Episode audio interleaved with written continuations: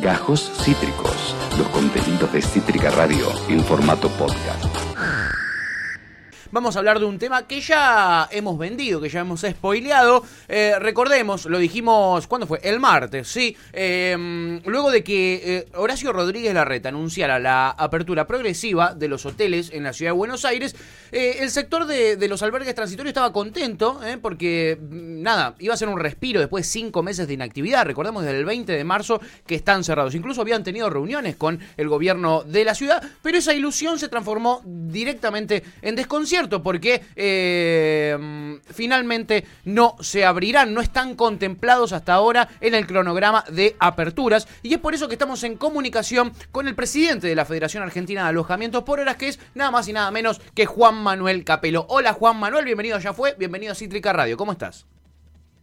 ¿Qué tal? ¿Cómo están chicos? Muy buen día. Hola, buenos días. Gracias, buen día. Gracias por atendernos. Eh, Juan Manuel, contanos, eh, finalmente parecía que se iban a abrir los hoteles alojamiento, lo habían anunciado, si no me equivoco, ustedes habían estado en contacto con Horacio Rodríguez Larreta por esto, eh, ya llevan cinco meses cerrados, es muy difícil sostener una empresa así, y este finalmente no se abrirán los hoteles alojamiento, no forman parte del cronograma, y hay 130 hoteles alojamiento en la ciudad de Buenos Aires que están en grave peligro de cierre. ¿Es así? Sí, sí, es tal cual. Nosotros, eh, bueno, teníamos, veníamos hablando con el gobierno de la ciudad, con el Ministerio de, Desarrollo y Desarrollo Económico. Teníamos la promesa de que íbamos a estar eh, en la apertura, pero bueno, finalmente cuando vemos el anuncio nos encontramos con la desagradable sorpresa que no estábamos eh, incluidos. Realmente llamativo. Mm, genera desconcierto porque el decreto habla de hoteles y para hoteles, y bueno, nosotros tendríamos que estar incluidos ahí. Y bueno, realmente genera una situación de, desigualdad muy importante que no terminamos de, comprender realmente. Eh, ya iniciamos las gestiones, ya nos pusimos nuevamente en contacto urgente para tratar de solucionar este tema. Creemos que es eh, un error, esperemos que sea involuntario y que a la brevedad se, se pueda solucionar. Recordemos, son 130 los, los, los eh, eh, albergues transitorios, los hoteles alojamiento en la ciudad de Buenos Aires. Veníamos a un ritmo ya, eh, Juan Manuel, de, de, cierre, ¿no? De unos 5 o 6 hoteles alojamiento cerrando por año en la ciudad de Buenos Aires, ¿no? sí, pero bueno, eso mm, está bien, es consecuencia de, de otras razones. Sí fundamentalmente quizás por un lado la falta de consumo, pero puntualmente en la ciudad de Buenos Aires influye mucho lo que es eh, el impacto del crecimiento inmobiliario. Claro. Pero bueno, volviendo al tema anterior, eh, esto agrava mucho más la, la, situación, sobre todo de los 2.000 trabajadores, por eso hay desconcierto y, mucha sorpresa, tanto del lado nuestro como del lado gremial. Y realmente esa sorpresa es mucho más llamativa eh, o mucho más profunda, cuando si analizamos los establecimientos, realmente nosotros por naturaleza contamos con las con los requerimientos para que el riesgo sanitario sea mucho menor que en cualquier otro establecimiento, porque ya por naturaleza no contamos con áreas de uso común, nuestros locales no representan un, lugar de reunión social, eh, como máximo pueden entrar eh, dos personas por habitación, en ningún momento o prácticamente hay nulo contacto eh, tanto al momento del, ingreso, del ingreso como del egreso, eh, porque nuestras conserjerías están completamente vidriadas, el servicio de la habitación es a través de, una puerta de bar, eh, a través de la cual no tiene ningún contacto. Contamos con estacionamiento propio, en muchos casos el pasajero accede directamente a la habitación, entonces realmente es, es llamativo preocupante porque nos pone una postura de, discriminación y realmente creemos que tenemos todas las, condiciones. Eh, este, más allá de, estas cuestiones eh, que mencionabas recién, que son protocolos que ustedes en realidad manejan en términos generales, eh, independientemente de la situación actual, como bien decías, ¿Generaron alguna especie de protocolo eh, puntual en función de esta situación? Eh, medidas quizás aún mayores eh, para, para este control y si es así, ¿cuáles son y cuál es el justificativo, digamos, del gobierno de la ciudad para incluso con todo esto no habilitar estos espacios o no incluirlos dentro de esta nueva flexibilización? Sí, eh, por supuesto presentamos un protocolo hace ya varias semanas. Eh, protocolo que vale la pena mencionar, eh, se ha confeccionado, se ha elaborado en conjunto con, con el gremio, con el gremio, con, con UTRA, que es el gremio que agrupa a nuestros trabajadores, justamente para que tener un consenso para proteger a todos los que participan de, a todos los actores de, este sector, a los huéspedes, a, la parte empresaria y fundamentalmente a los trabajadores. Fue presentado, donde se obviamente se profundizan las medidas que ya tenemos, sobre todo en lo que es aspecto de, higiene, que ya teníamos, pero se, remarcan. No hay una gran diferencia porque te vuelvo a repetir, nosotros en este aspecto vivimos prácticamente en un protocolo permanente desde, siempre, algo que a veces se pide puntualmente, como por ejemplo, y que a veces hasta resulta incómodo para algún pasajero, pero que se utiliza para, por cuestiones justamente de higiene, que es que los colchones tengan una cubierta plástica, las almohadas tengan una cubierta plástica, nosotros eso ya lo hacemos desde siempre. Así que bueno, creo que contamos con todas las los, requisitos. Eh, desde el gobierno de la ciudad eh, eh, volvimos a intensificar las charlas, no tiene una respuesta, yo creo que ha sido un error administrativo, un error conceptual que estamos tratando de aclarar. Eh, en estos días estamos teniendo reuniones eh, presenciales para salvarlo esto muy prontamente. Esperemos que sea una situación pura y exclusivamente de, organigrama de un par de días. Y yo creo que con la buena voluntad y la comprensión de aclarar cualquier punto, esto se, se tiene que solucionar, porque si no, aparte, se estaría en presencia de, darle un privilegio especial a, un, a un actor o a algunos actores del mismo sector. Es decir, eh, esto es como ustedes que están en, el, rubro de, los medios, es como decirte que pueden trabajar los eh, los periodistas eh, deportivos, pero no los periodistas de espectáculos. Claro. algo por, por, por, tirar una, una metáfora. en definitiva, conceptualmente, brindamos el mismo servicio que el resto de los hoteles, que es alojar personas.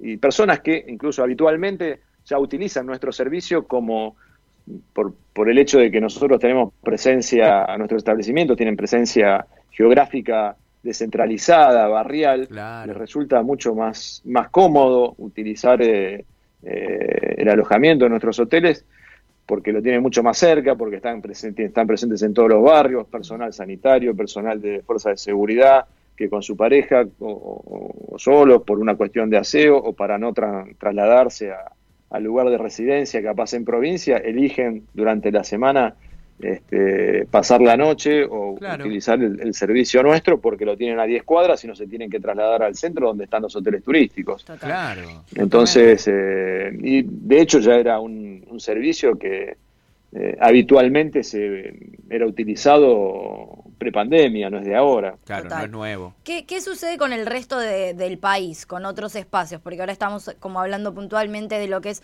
la ciudad de Buenos Aires. ¿Hay algún, eh, alguna provincia o alguna ciudad del país que ya estén en funcionamiento los hoteles de alojamiento? ¿Y cómo, cómo sucede? O sea, ¿cómo está funcionando eso? Sí, en muchos lugares del país la, actividad está habilitada, en muchas jurisdicciones, de, Salta, de Corrientes, incluso de, del interior de la provincia de Buenos Aires, eh, de Entre Ríos, Santa Fe, San Juan, Misiones, Tucumán. Eh, Río Negro, Tucumán, La Pampa, no me quiero olvidar de, ninguno. pero, es la mayoría, digamos. Mucho, en la gran mayoría de, las provincias hay jurisdicciones donde están trabajando normalmente sin ningún problema y fundamentalmente brindando un servicio. Claro. Eh, eh, ustedes, Juan Manuel, eh, tienen relevamiento de cómo están funcionando, tienen ese tipo de información recopilada para acercársela al gobierno de la ciudad y decirle, mira, acá no representamos ningún riesgo, en Tucumán se está funcionando bien, la gente no hace falta que se tome el transporte público, que sabemos que está limitado, hay mucho consumo barrial. ustedes tienen esa información para acercársela al gobierno de la ciudad, digamos. Sí, sí, se la hemos acercado el mismo martes eh, hemos enviado notas eh, y despachos a, todos los ministerios y al jefe de gobierno para que revea la situación, reconsidere la situación, fundamentalmente porque, primero, consideramos que no representamos ningún riesgo. Y segundo, porque se estaría poniendo en una situación de privilegio completamente infundada a, un, a un determinado sector y cometiendo un acto que creemos nosotros realmente discriminatorio, sin ningún fundamento real, pero que bueno, creo que con la buena voluntad de, las dos partes este, esto se va a solucionar eh, prontamente. Ojalá. Estamos hablando con Juan Manuel Capelo, es el presidente de la Federación Argentina de Alojamiento por Horas. Y Juan Manuel, em, quisiera preguntarte, em, ¿hace cuánto vos sos un, un, empresario, un, emprendedor de, este sector? Mira, prácticamente desde que nací, porque, bueno, mis padres se dedicaban al rubro hotelero en general. Sí. Y bueno, yo fui siguiendo con, la actividad, así que desde siempre esto, mira, nuestros, nuestros negocios, primero que es muy común, lo más común es que eh, el que tiene eh, inversiones o ha hecho inversiones o, ha puesto, se ha puesto, se ha dedicado a, la hotelería, eh, es muy común que se dedique a la hotelería tradicional de turismo externo como a la de turismo interno, como a, los hoteles alojamientos, porque es el mismo el mismo sector económico. Claro. Así que, así que, así que desde siempre que estoy en esto, nuestras sociedades en general eh, son sociedades prácticamente familiares o de gente muy conocida eh, entre sí, de capitales eh, completamente locales que reinvierten o tratan de reinvertir lo, lo, producido o los sobrantes para, para seguir continuando en la misma en la misma actividad, porque de hecho es una actividad que requiere inversión permanente, actualización permanente.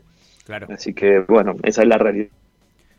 Son capitales locales que generan laburo a la gente este, eh, de acá. Eh, entonces es importante, 2.000 personas laburan nada más y nada menos que en la ciudad de Buenos Aires en, en, los hoteles alojamiento.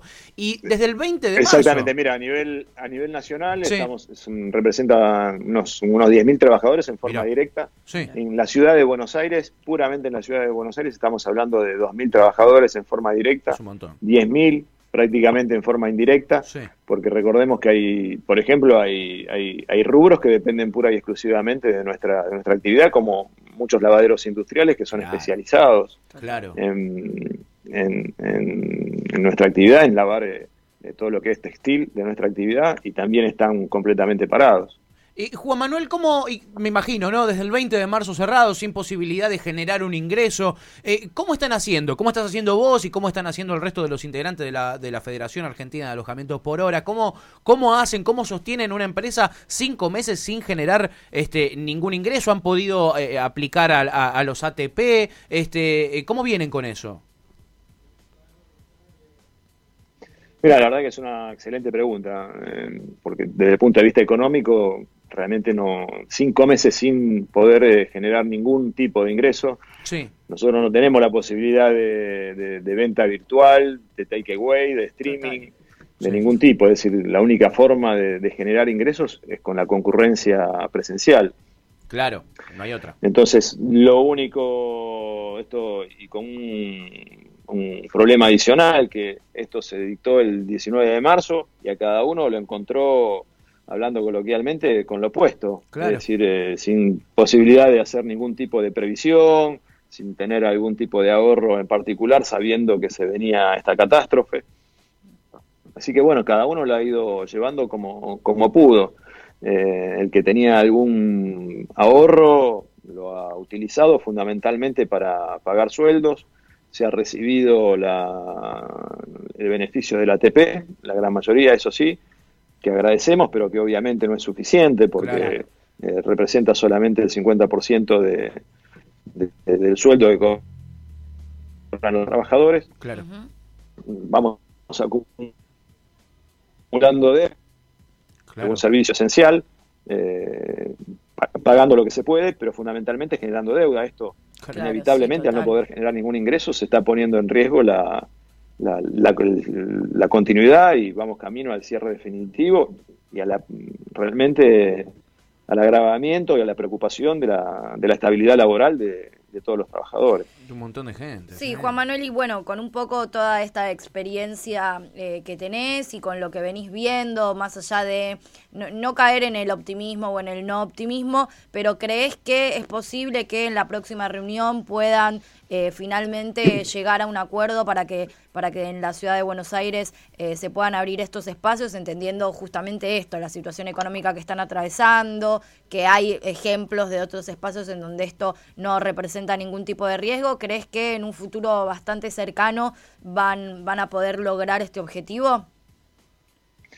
Sí, yo no quiero caer en el falso optimismo, pero bueno, también quiero transmitirle a, todo, a todos los colegas eh, que estamos trabajando. Yo tengo plena confianza de que eh, esto se va a reconsiderar. Yo creo que mismo las autoridades del gobierno se dan cuenta que han cometido un pequeño eh, error, probablemente involuntario, porque de hecho están poniendo una situación en el tapete, una situación de confrontación eh, no solo con, con, el gobierno, sino entre propios colegas, que creemos que es completamente, completamente innecesaria eh, cuando esto se debería haber eh, global y haber sido para todos de la misma manera dentro de lo que es el mismo sector económico. Yo estoy seguro, estamos hablando con, con, las autoridades. Y yo creo que en los próximos días esto se va, se va a resolver y vamos a encontrar eh, una solución, porque si no, realmente eh, sería, que creemos que sería muy grave por la situación de privilegio para determinados eh, sectores y por eh, una situación prácticamente de discriminación, de proscripción hacia una actividad que es totalmente similar a, las otras que se han habilitado. Sí, claramente, es una situación de discriminación, como bien decía Juan Manuel. Eh, Juan Manuel, la verdad, muchísimas gracias por tu tiempo. para cerrar, te voy a, vamos a cerrar con una preguntita más alegre. Eh, ¿qué, es lo que, ¿Qué es lo que más disfrutás? ¿Qué es lo que más te gusta de, de, tu trabajo, de, de, manejar un hotel alojamiento? ¿Qué es lo, lo más lindo para vos del sector?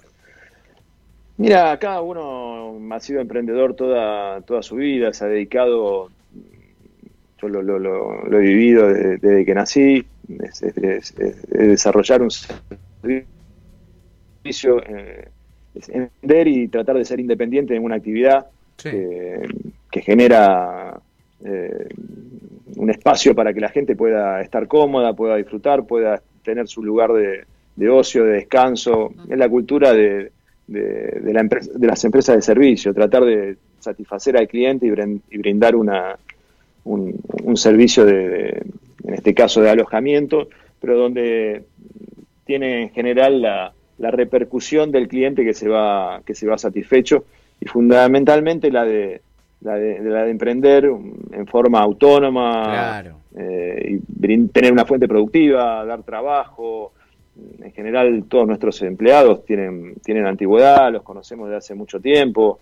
Este, creo que pasa fundamentalmente por ahí el tema Juan Manuel Capelo, presidente de la Federación Argentina de Alojamiento por Horas. Eh, Juan Manuel, te agradecemos muchísimo por tu tiempo. Ojalá esto se solucione muy rápido. Nosotros vamos a seguir el tema de cerca.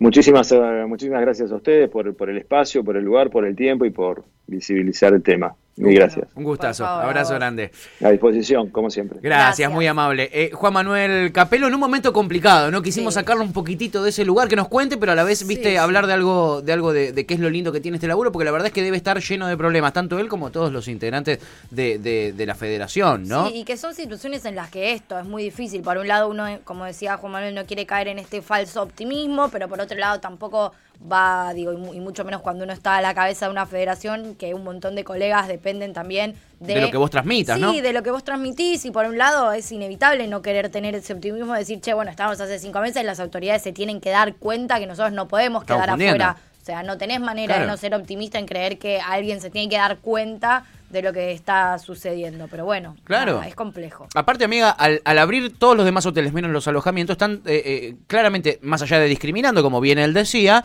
eh, también están generando un beneficio para estas empresas que generalmente son de capitales extranjeros o hay, hay mucha multinacional entre los hoteles en la Argentina. la verdad es que es un sector donde si hay empresarios locales invirtiendo en el sector de hoteles, es justamente en el de hoteles alojamiento. y, generan 10.000 10 lucas de, de empleado, 10 lucas de laburo, es Sí, y impresionante. esto que también digo, ya, ya está, ha quedado en evidencia, de hecho ya ni siquiera juntarse eh, así entre, entre dos es una situación ilegal, ya está habilitada esa Sí. opción, entonces me parece que, nada, chickens, que ya está, y como bien decía también Juan Manuel, y es una realidad, muchos eh, podemos comprobarlo, Sí. que las medidas de sanidad que tienen... y- Tienen y protocolo de antes, Tienen de protocolo siempre. desde siempre, digo, realmente, digo, cambian, cambian las sábanas todo el tiempo, porque no, hay hoteles que no pueden decir lo mismo. Hay hoteles que no pueden decir lo mismo y, y no son por hora. Hay y no hoteles son por que hora. no pueden decir lo Total, mismo. Entonces amiga. me parece que Sí, nada, sí, una- dejémonos de joder. Eso, si hay un hotel donde pasa el amor es en un hotel alojamiento, Mira, chickens, que Está que no la pongo por Voy a citar-. Eso, Ah, escúchenlo. bueno, nadie me dice nada. Y nadie me dice nada, hace Voy a 80 días que no la pongo por culpa de la a cuarentena. mi queridísima Mariana Sí, Moyano, sí. que una vez ha dicho, a coger que se acaba el mundo. Sí, le mandamos un abrazo a nuestra amiga Mariana Moyano. Eh. 11.40 de la mañana. Vamos a escuchar un temita y luego vamos a viajar. Vamos a viajar por el mundo. ¿eh? Te traje un Me hijab encanta. para que te tapes la cara. Qué bueno, porque no me voy a poder ir de vacaciones a ningún lado, así que me voy a ir de vacaciones con vos en esta media hora que sigue. Es lo que hay. Acabas de escuchar Gajos Cítricos. Encontrá los contenidos de Cítrica Radio en formato podcast en Spotify, YouTube o en nuestra página web.